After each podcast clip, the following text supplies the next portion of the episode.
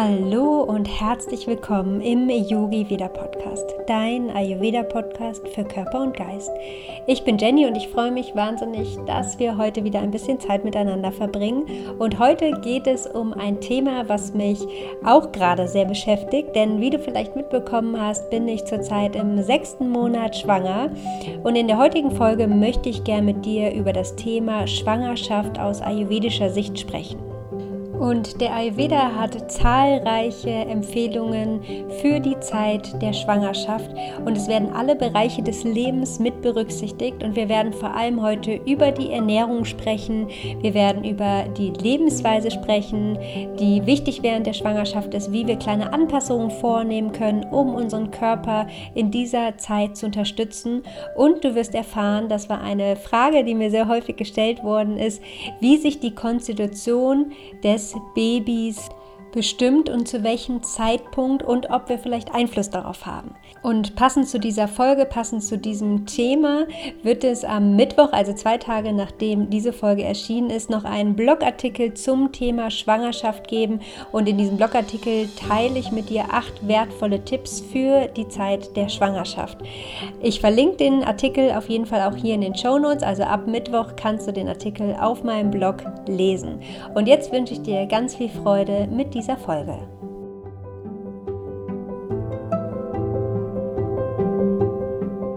Der Ayurveda gibt Empfehlungen von der Empfängnis bis zur Geburt und der Stillzeit. Und in dieser Folge möchte ich vor allem aber über die Zeit zwischen Empfängnis und Geburt, also die Zeit der Schwangerschaft, sprechen. Und eine weitere Folge bzw. ein Interview mit einer lieben Kollegin gibt es auf jeden Fall noch im Sommer zur ayurvedischen Empfehlung nach der Geburt und zum Thema Wochenbett. Aber wir werden uns heute hauptsächlich mit der Zeit der Schwangerschaft beschäftigen. Eine kleine Einleitung möchte ich aber trotzdem zur Empfängnis geben, denn wir können unseren Körper bei einem Kinderwunsch bereits durch eine gesunde und konstitutionsgerechte Ernährung und Lebensweise unterstützen. Denn diese beiden Säulen, also die Lebensweise und die Ernährung, sind die wichtigsten Voraussetzungen für die Entstehung eines Kindes. Und bei der Empfängnis spielt insbesondere das Shukradatu, unser Fortpflanzungsgewebe, das ist das siebte Gewebe, eine sehr große Rolle.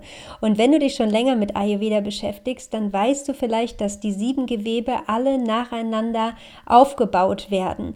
Und daher ist auch hier bei einem Kinderwunsch ist es extrem wichtig, dass wir dafür sorgen, dass alle Gewebe richtig und gesund aufgebaut werden, sodass unser Fortpflanzungsgewebe, das siebte Gewebe hier, gut genährt werden kann. Und das hängt natürlich auch von einer gesunden und ausgewogenen Ernährung ab. Eine Frage, die mich auf jeden Fall häufig erreicht hat, war die Frage, wie sich die Konstitution des Kindes bestimmt und welche Faktoren vielleicht darauf Einfluss nehmen könnten. Und generell sagt der Ayurveda, dass die Konstitution des Kindes durch die Elemente beeinflusst wird, die zu dem Zeitpunkt der Empfängnis vorherrschen. Also das heißt zum Beispiel der aktuelle Zustand der Eltern, also ein Ungleichgewicht und natürlich auch die Urkonstitution spielen eine Rolle von Mutter und vom Vater. Das heißt, hier können wir zum Beispiel auch schon vorbeugen, wenn wir planen, schwanger zu werden, indem wir uns gesund ernähren, indem wir eine gesunde Lebensweise pflegen. So können wir auf jeden Fall unser Ungleichgewicht ausgleichen, damit wir einfach in einem guten, gesunden Gleichgewicht sein und das überträgt sich dann auch auf das Baby. Dann spielt auch die Tageszeit eine Rolle, die Jahreszeit eine Rolle und auch die Klimazone. Also du siehst, ganz viele verschiedene Aspekte spielen hier eine Rolle und haben Einfluss auf die Konstitution des Kindes. Also vom Zeitpunkt der Zeugung an werden die Prägungen der körperlichen und der mentalen Konstitution ausgebildet. Und daher hat die Empfängnis einen sehr großen Einfluss auf unsere Konstitution. Allerdings werden diese Persönlichkeitsanteile auch während der Schwangerschaft weiter ausgebildet. Und natürlich hat diese Zeit, also die Zeit der Schwangerschaft, auch einen großen Einfluss auf die gesunde Entwicklung des Babys. Und da spielt die Ernährung und die Lebensweise eine sehr wichtige Rolle und da steigen wir jetzt ein. Wie können wir unseren Körper mit der richtigen Ernährung in der Zeit der Schwangerschaft stärken? Der Fokus sollte hier auf jeden Fall auf hochwertigen Lebensmitteln liegen. Also du solltest deine Lebensmittel so auswählen, dass sie deinen Körper nähren, dass sie alle wichtigen Nährstoffe enthalten und dass sie natürlich auch dazu beitragen, dein Embryo, das Baby zu nähren und die Entwicklung so zu unterstützen. Der Fokus sollte hier auf leichten und gut bekömmlichen Speisen liegen und wir sollten eine ausgewogene Kost bevorzugen, die zum Beispiel Hülsenfrüchte beinhaltet, Kohlenhydrate wie zum Beispiel gekochtes Getreide, frisches Gemüse. Da ist es auch hier immer wichtig, dass wir einfach schauen, was hat gerade Saison, was ist regional. Dann natürlich auch frisches Obst. Jetzt gerade kommen wir ja Richtung Sommer, deswegen haben ganz viele verschiedene Obstsorten wieder Saison. Dann Nüsse, Samen, Trockenfrüchte sind auch hier empfehlenswert. Und auch die sattwische Ernährung oder sattwische Lebensmittel solltest du integrieren, um Körper und Geist zu stärken. Und über Sattva habe ich in der letzten Folge ausführlich gesprochen, also hör dir diese Folge gerne nochmal an oder schau auch auf meinem Blog vorbei, da findest du auch einen Blogartikel zur sattwischen Ernährung. Sattwische Lebensmittel sind Lebensmittel, die unseren Geist stärken, die Klarheit schaffen. Das sind zum Beispiel Lebensmittel wie Ghee, eine warme Milch, viele Nüsse, ähm, ganz viele frische Lebensmittel, die uns Prana schenken und gekochtes Getreide, Basmati-Reis zum Beispiel, aber auch Quinoa, ähm, sind zum Beispiel sattwische Getreidesorten und Hülsenfrüchte wie zum Beispiel auch Mungdal. Also Hülsenfrüchte solltest du vielleicht auch hier so auswählen, dass sie gut bekömmlich sind. Wenn du generell eigentlich nicht so gut Hülsenfrüchte verträgst, dann kannst du hier zum Beispiel entsprechende Gewürze verwenden, um Hülsenfrüchte bekömmlicher zu machen oder auch Mungdal wählen. Mungdal sind halbierte Mungobohnen und sind wesentlich bekömmlicher als die restlichen Hülsenfrüchte. Alle schwer verdaulichen Lebensmittel solltest du auf jeden Fall reduzieren, wie zum Beispiel ähm, Hartkäse, eine gute Alternative ist zum Beispiel Frischkäse, der ist auf jeden Fall leichter zu verdauen. Dann Weizen, also gerade ähm, Speisen bzw. Getreidesorten, die viel Gluten enthalten. Alle verarbeiteten Lebensmittel, Fertigprodukte, Backwaren auf, aus Hefe sind zum Beispiel auch eher schwer verdaulicher. Und auch kohlensäurehaltige Getränke schwächen eher das Akne und können zu einer Waterstörung führen. Und auch Fleisch, gerade rotes Fleisch, ist eher schwer verdaulich und das solltest solltest du während der Schwangerschaft auch eher reduzieren. Und ganz wichtig sind während der Schwangerschaft eine ausreichende Aufnahme von Kalzium und Eisen, am besten natürlich durch die Nahrung, denn wenn wir zum Beispiel einen Eisenmangel hat, kann es zu Schwäche, zu Müdigkeiten oder auch zu Herzklopfen kommen. Und wenn du einen Eisenmangel hast, der sehr stark ist, dann solltest du eventuell auch Nahrungsergänzungsmittel zu dir nehmen. Und Eisen können wir aber auch auf jeden Fall über die Nahrung zu uns nehmen, vor allem durch Blattgemüse wie Mangold, Spinat, rote Beete enthält viel Eisen, Brokkoli, aber auch Hirse, ähm, Rosinen, Äpfel oder auch Safran enthält viel Eisen. Also diese Lebensmittel kannst du jetzt vermehrt integrieren. Und damit das Eisen optimal aufgenommen werden kann, kannst du dein Essen mit Zitrone abspecken. Das heißt, dass du zum Beispiel einfach ein Spritzer Zitrone über dein Gemüse gibst. Und Kalzium können wir wunderbar durch frische Milch, also durch warme Milch einnehmen. Und laut Ayurveda ist Milch die beste natürliche Eiweiß- und Kalziumquelle. Und Kalzium beugt vor Rückenschmerzen und auch Gelenkschmerzen vor. Und gerade nach der Entbindung, gerade bei Frauen, die vielleicht nicht ausreichend Kalzium zu sich genommen haben während der Schwangerschaft, sind häufig Gelenkschmerzen oder Rückenschmerzen vorhanden. Und hier auch noch ein kleiner Hinweis für dich. Ayurveda hat seinen Ursprung ja in Indien und in Indien ist die Kuh heilig. Deswegen muss man natürlich auch hier immer unterscheiden, dass wir hier nicht so eine gute Milchqualität haben wie in Indien. Daher empfehle ich immer wirklich auch hier auf richtig gute Qualität zu achten, dass du schaust, dass du Milch von einem Demeterbauern kaufst, im Bioladen kaufst und es wirklich eine Milch ist, die nicht stark verarbeitet ist. Denn häufig ist zum Beispiel auch Laktoseintoleranz, tritt häufig auf bei Milch, die stark verarbeitet ist. Falls du unter Laktoseintoleranz leidest, kannst du zum Beispiel sonst auch als Alternative Ziegenmilch wählen oder du versuchst eine sehr hochwertige Milch zu nehmen und kannst sie sonst zusätzlich auch noch mit Wasser verdünnen und dann eine Prise gemahlenen Ingwer dazugeben und oftmals bekommt dann auch Menschen, die eigentlich eine Laktoseintoleranz haben, diese Milch gut. Und was in meiner Schwangerschaft bisher ganz spannend war und was mir auch wieder gezeigt hatte, dass der Körper einem genau zeigt und signalisiert, was er braucht, war, dass ich zum Beispiel gerade in den ersten Wochen extreme Lust auf Milchprodukte hatte. Obwohl ich generell eigentlich eher wenig Milchprodukte zu mir nehme, hatte ich unglaublich Lust auf Joghurts, auf Milch, also auf warme Milch. Und ich bin dem Bedürfnis danach gegangen, habe halt regelmäßig eine warme Milch getrunken zum Beispiel und ab und zu auch mal einen Joghurt gegessen. Und ähm, das war ganz spannend, weil mein Körper hat mir automatisch gezeigt mit der Schwangerschaft, dass jetzt ganz viel Kalzium benötigt wird. Dann empfiehlt der Ayurveda auch in der Schwangerschaft Ghee zu sich zu nehmen, ein bis zwei Teelöffel täglich. Entweder nimmst du es pur oder du gibst nochmal extra einen Löffel über dein Mittag- oder Abendessen. Und gerade wenn du unter Verstopfung zum Beispiel leidest, kann hier Ghee helfen, die Verstopfung zu lindern bzw. einfach vorzubeugen. Dann empfiehlt der Ayurveda auch noch täglich einen Teelöffel Honig, Honig morgens vor dem Frühstück einzunehmen. Und der Honig hilft bei der Balance von Pita und Kaffer. Hier auch ganz wichtig, Honig sollte nie über 40 Grad erhitzt werden. Also wenn du es zum Beispiel in dein warmes Wasser oder in dein Zitronenwasser gibst, solltest du immer schauen, dass das Wasser erst abgekühlt ist und dann den Honig dazugeben, weil Honig sonst toxisch wirkt. Dann gelten natürlich auch während der Schwangerschaft die üblichen Ernährungsregeln, also dass wir hauptsächlich frische Zutaten wählen, dass wir frisch kochen, um Prana in den Körper zu bringen. Denn je frischer die Zutat, desto mehr Prana fügen wir dem Körper hinzu. Prana steht für die Lebensenergie. Dann sollten wir leicht frühstücken, also ein gut bekömmliches Frühstück zu uns nehmen, um unsere Verdauung zu unterstützen. Wir sollten darauf schauen, dass wir während der Mahlzeiten eher nichts trinken und wenn dann nur ein halbes Glas warmes Wasser oder warmen Tee. Ansonsten sollten wir darauf achten, dass wir mittags die Hauptmahlzeit einnehmen, auch eine gängige Ayurveda-Regel, denn mittags ist das Agni stark ausgeprägt und hier kann eine Hauptmahlzeit gut verdaut werden. Und auch in der Schwangerschaft gilt, dass du immer schaust, ähm, ob du Hunger hast. Also auch erst wieder eine Mahlzeit zu dir nimmst, wenn sich das Hungergefühl meldet. Die richtige Menge ist natürlich auch hier wichtig. Gerade in der Schwangerschaft können wir manchmal vielleicht nur kleinere Portionen zu uns nehmen, weil der Magen natürlich nach oben rutscht. Und ähm, schau auch hier, dass du einfach immer nur isst, wenn du wirklich Hunger verspürst. Dann ähm, ungünstige Lebensmittelkombinationen sollten wir natürlich auch so gut es geht ähm, vermeiden, um unser Agni nicht zu schwächen. Das Abendessen sollte leicht und nicht zu spät eingenommen werden. Und natürlich spielt auch hier die Achtsamkeit beim Essen und Kochen eine große Rolle.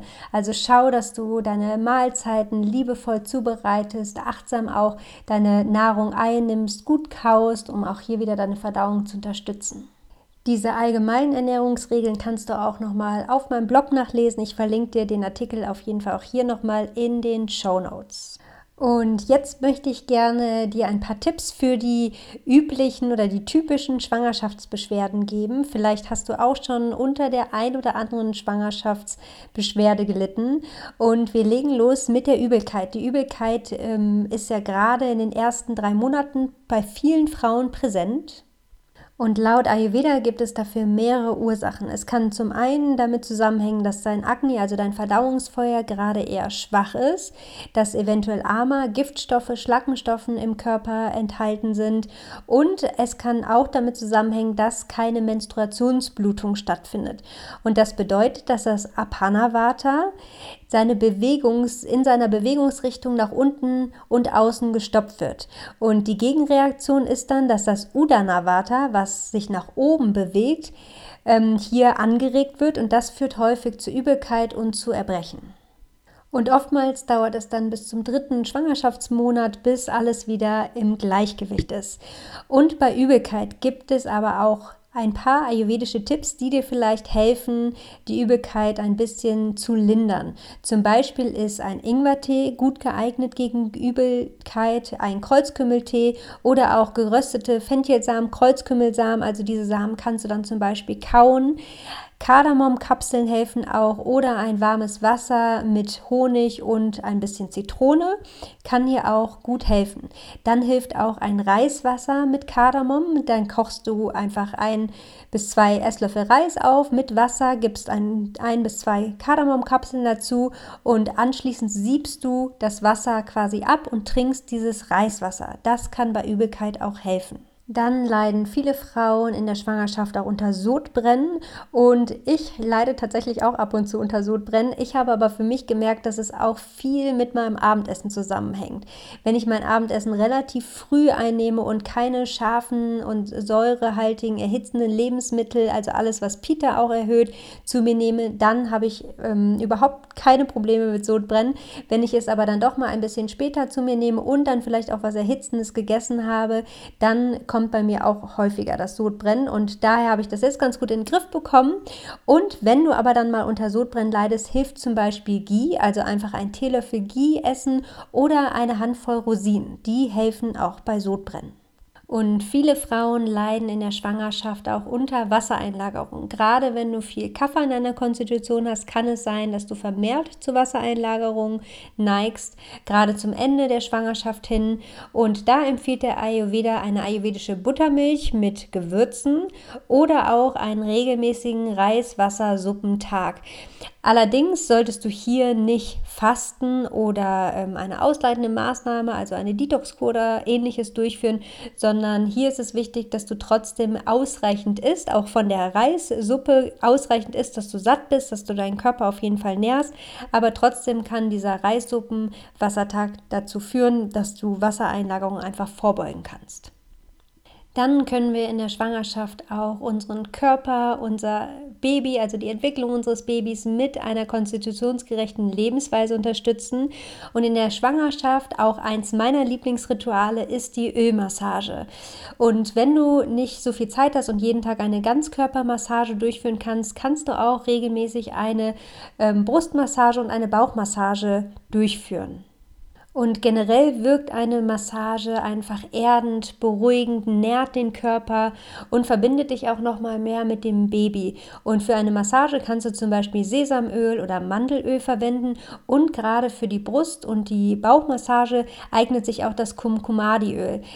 Die Basis vom Kumkumadiöl ist auch Sesamöl und dann ist zum Beispiel auch noch Safran enthalten. Und gerade auch gegen Dehnungsstreifen und durch die Ölmassage unterstützen wir auch den Körper nach der Geburt Geburt wieder bei der Regeneration. Also Ölmassagen sind ein wichtiger Teil in der Schwangerschaft. Dann ist auch hier eine schöne Morgenroutine und Abendroutine wichtig, also dass du dir auch hier so kleine Zeitfenster schaffst, dir ein bisschen Zeit für dich nimmst, um dich vielleicht auch mit dem Baby zu verbinden, um dein Stresslevel zu reduzieren. Nämlich wir sollten natürlich während der Schwangerschaft auch möglichst wenig Stress haben und dafür eignet sich zum Beispiel für kleine Inseln, die man sich im Alltag schafft, die Morgen- und die Abendroutine. Und während der Morgenroutine kannst du zum Beispiel auch die Ölmassage für dich integrieren. Natürlich wird auch die Mundhygiene, die ayurvedische Mundhygiene empfohlen und zum Beispiel auch leichte Dehnübungen, Schwangerschafts-Yoga zum Beispiel oder auch die Meditation ist ein wichtiges Tool, gerade auch für mich während der Schwangerschaft, um den Geist zu beruhigen, um dich auch hier mit dem Baby zu verbinden und dich vielleicht auf die neue Herausforderung in deinem Leben und die Verantwortung, die dann auch damit einhergeht, vorzubereiten. Und die Abendroutine ist auch während der Schwangerschaft sehr empfehlenswert, weil wir durch die Abendroutine Körper und Geist auf die Nachtruhe vorbereiten. Und da kannst du natürlich auch schauen, was dir gut tut. Ich liebe es zum Beispiel, baden zu gehen, ein Entspannungsbad zu nehmen. Ich gebe mir abends sehr gerne noch eine Fußmassage, um auch hier mein Water zu reduzieren und meinen Körper langsam auf den Schlaf vorzubereiten, weil die Fußmassage sehr entspannend wirkt. Und auch eine Milch mit Shatavari das ist ja das Frauenkraut im Ayurveda, was vor, während und nach der Geburt empfohlen wird. Nach der Geburt ist es vor allem für die Milchbildung zuständig und es stärkt einfach den Organismus der Frau. Deswegen Shatavari ist auf jeden Fall empfehlenswert. Allerdings auch hier wieder den Hinweis, schau, bevor du die ähm, Shatavari einnimmst, dass du vielleicht mit einem Ayurveda-Arzt oder einem Ayurveda-Therapeuten sprichst und das abstimmst.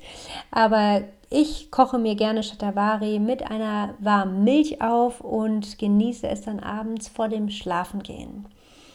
dann ist auch Bewegung ein wichtiger Punkt in der Schwangerschaft. Natürlich sollten wir unseren Körper nicht überanstrengen, sondern eher sanfte Bewegungen, ruhigere Bewegungen oder Sportarten auswählen, wie zum Beispiel Dehnübungen, Yoga, Schwangerschafts-Yoga eignet sich hier wunderbar, um auch den Rücken zu stärken. Dann Spaziergänge in der Natur, Fahrradfahren oder auch leichtes Joggen. Und ganz wichtig, hör da auch immer auf deinen Körper, wie sich das anfühlt. Für jeden ist auch hier wieder was anderes gut geeignet und es kommt natürlich auch immer darauf an, wie aktiv du vor deiner Schwangerschaft warst.